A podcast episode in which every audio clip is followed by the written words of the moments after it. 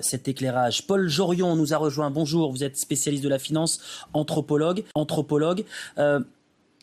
Clémence évoquait le, le crack de, de 2008. Est-ce que la, comparaison avec la crise financière qui avait essaimé dans, dans l'ensemble de la planète en 2008, est-ce que cette comparaison est pertinente? La comparaison est pertinente parce que ce sont les autorités américaines qui viennent de le dire. Euh, ils sont intervenus au titre de exception de risque systémique.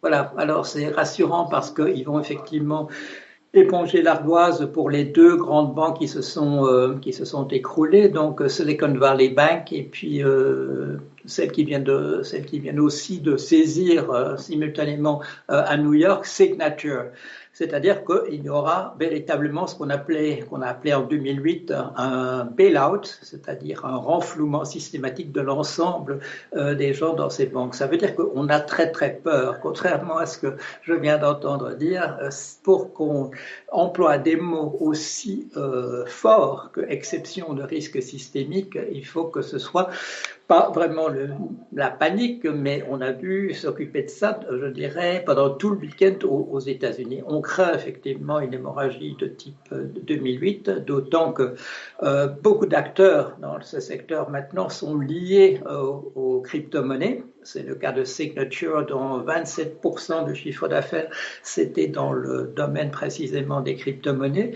Et quand on nous dit qu'on a tenu compte des leçons de 2008, il faut savoir que parle au nom, ce matin, parlait au nom de la banque Signature, dont il est un des membres du comité de direction, M. Barney Frank, qui, dont le nom est familier depuis 2009, euh, les mesures Dodd-Frank, c'est lui, les mesures qu'on a prises euh, pour essayer d'améliorer les choses. Or, ce monsieur se retrouve aujourd'hui euh, à la tête d'une entreprise qui vient d'être saisie par les autorités et dont le chiffre d'affaires était de 27% dans le domaine des crypto-monnaies. Est-ce qu'on a vraiment tenu compte de ce qu'on avait appris en 2008 La question se pose. Alors, signe de la gravité de la situation, Joe Biden vient de s'exprimer il y a quelques minutes pour une conférence de presse euh, spéciale. On va écouter le, le président des États-Unis. Selon lui, les Américains peuvent avoir confiance dans leur système bancaire. Écoutez. Grâce à l'action rapide de mon administration ces derniers jours, les Américains peuvent avoir confiance dans le fait que le système bancaire est solide. Vos dépôts d'argent seront disponibles dès lors que vous en avez besoin. Les petites entreprises à travers le pays qui ont des comptes dans ces banques peuvent mieux respirer en sachant qu'elles pourront payer leurs employés et leurs factures. Et les employés qui travaillent dur peuvent respirer aussi. Paul Jorion, il dit vrai, Joe Biden, les Américains peuvent avoir confiance?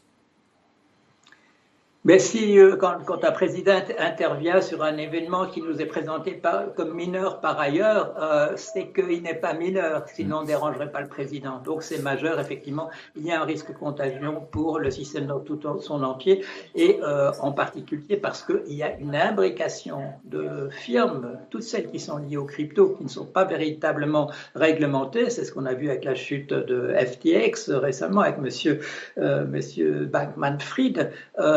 Tout ce secteur-là, bien entendu, c'est un secteur de l'ombre. On parlait autrefois de secteur de l'ombre, mais là, le secteur des crypto-monnaies, c'est véritablement un secteur de l'ombre. Euh, je rappelle que c'est aux Bahamas qu'on a arrêté M. Bankman-Fried. Alors la, réserve fédérale américaine va prêter aux banques si nécessaire pour honorer les retraits euh, des clients. Hein. C'est la principale mesure qui a été euh, annoncée par les autorités américaines. C'est à la hauteur, selon vous, de la gravité de la situation? C'est-à-dire que c'est un c'est quand même un fonds de 25 milliards de dollars euh, qu'on euh, euh, qu'on libère immédiatement. Et si vous vous souvenez des prévisions qu'on avait fait en, 2008, quand on a quand on a parlé pour AIG, AIG avait fait des réserves à hauteur de 6 milliards sur ces opérations. Et le, jour où tout s'écroule, c'est 75 milliards qu'elle aurait dû payer. Euh, les sommes ne sont jamais, les sommes mises en réserve, il faut le savoir, ne sont jamais à la hauteur des problèmes véritables. Ce sont des, des règles qu'on utilise, on calcule le risque le plus haut et on multiplie le chiffre par 3, mais on pourrait le multiplier aussi bien par 15 parce qu'on n'a pas idée quand une, un effondrement généralisé a lieu, quel est le montant réel que cela va provoquer. D'autant que maintenant, dans toutes ces firmes qui font des crypto-monnaies, elles ont des stable coins, c'est-à-dire des équivalents du dollar, et on l'a vu la semaine dernière, on l'a vu vendredi, certains de ces équivalents du, dollar ne valaient plus que 87 cents, ne valaient plus que 95, c'est-à-dire que ce sont des petites différences, mais c'est comme sur des sommes énormes, ce sont en réalité des sommes considérables qui obligent des gens à vendre des choses en catastrophe, et quand on vend en catastrophe, évidemment, c'est pas au prix du marché. Alors les, banques hein, qui ont euh, fermé euh, sont pour euh, la plupart d'entre elles dans des domaines bien précis. Pour la SVB, il s'agit donc du milieu de, la tech. Et puis pour la Silvergate Bank, qui est moins connue, il s'agit du milieu des, crypto-monnaies. Alors comment on explique précisément pour ces banques cet effondrement? La, plupart sont en fait des banques relativement importantes. Euh, Silicon Valley Bank, c'était la 16e la plus grande aux États-Unis. Signature, c'était la 30e. Ce sont des sommes considérables. Et ce sont dans des secteurs précisément qui n'ont pas été véritablement euh, supervisés. On a dit à propos de Silicon Valley Bank, oui, elle ne s'est pas mêlée de, des, questions justement de, de crypto-monnaie. Oui, mais un de ses clients euh, est une firme importante qui s'appelle le Circle, est, est important dans le secteur des, crypto-monnaies. Et euh, quatre, un quart de, des réserves de cette banque se trouvaient dans le, dans le fonds de SVB. Alors, c'est pour ça, bien entendu, qu'on va régler tout ça rubis sur l'ongle, parce que euh, le, un potentiel pour une réaction en chaîne était là, véritablement inscrit, non seulement dans ces deux banques-là, mais encore dans d'autres dont on va parler dans les jours qui viennent. Alors pour qu'on comprenne bien euh, ce qui se joue, c'est qu'il y a eu une vague de retrait hein, qui a enchaîné les difficultés pour euh, pour ces banques. Euh, alors on, le rappelle, hein, dans le milieu de la tech, ce sont des, des startups, dans le milieu de la, de la, crypto-monnaie. On, est donc dans le domaine de la monnaie virtuelle.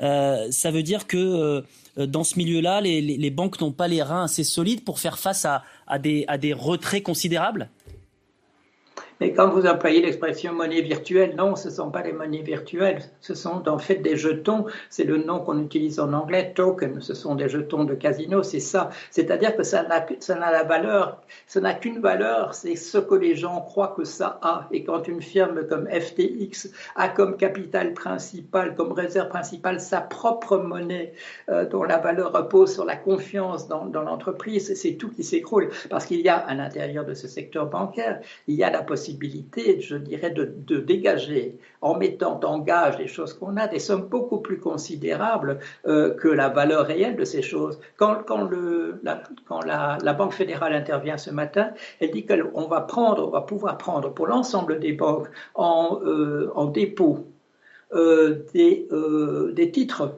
et ces titres vont être évalués pour ces mises en dépôt qui permettront de dégager de l'argent à leur valeur nominale, c'est-à-dire pas du tout à la valeur réelle que ça a sur le marché, mais ce qui est écrit dessus.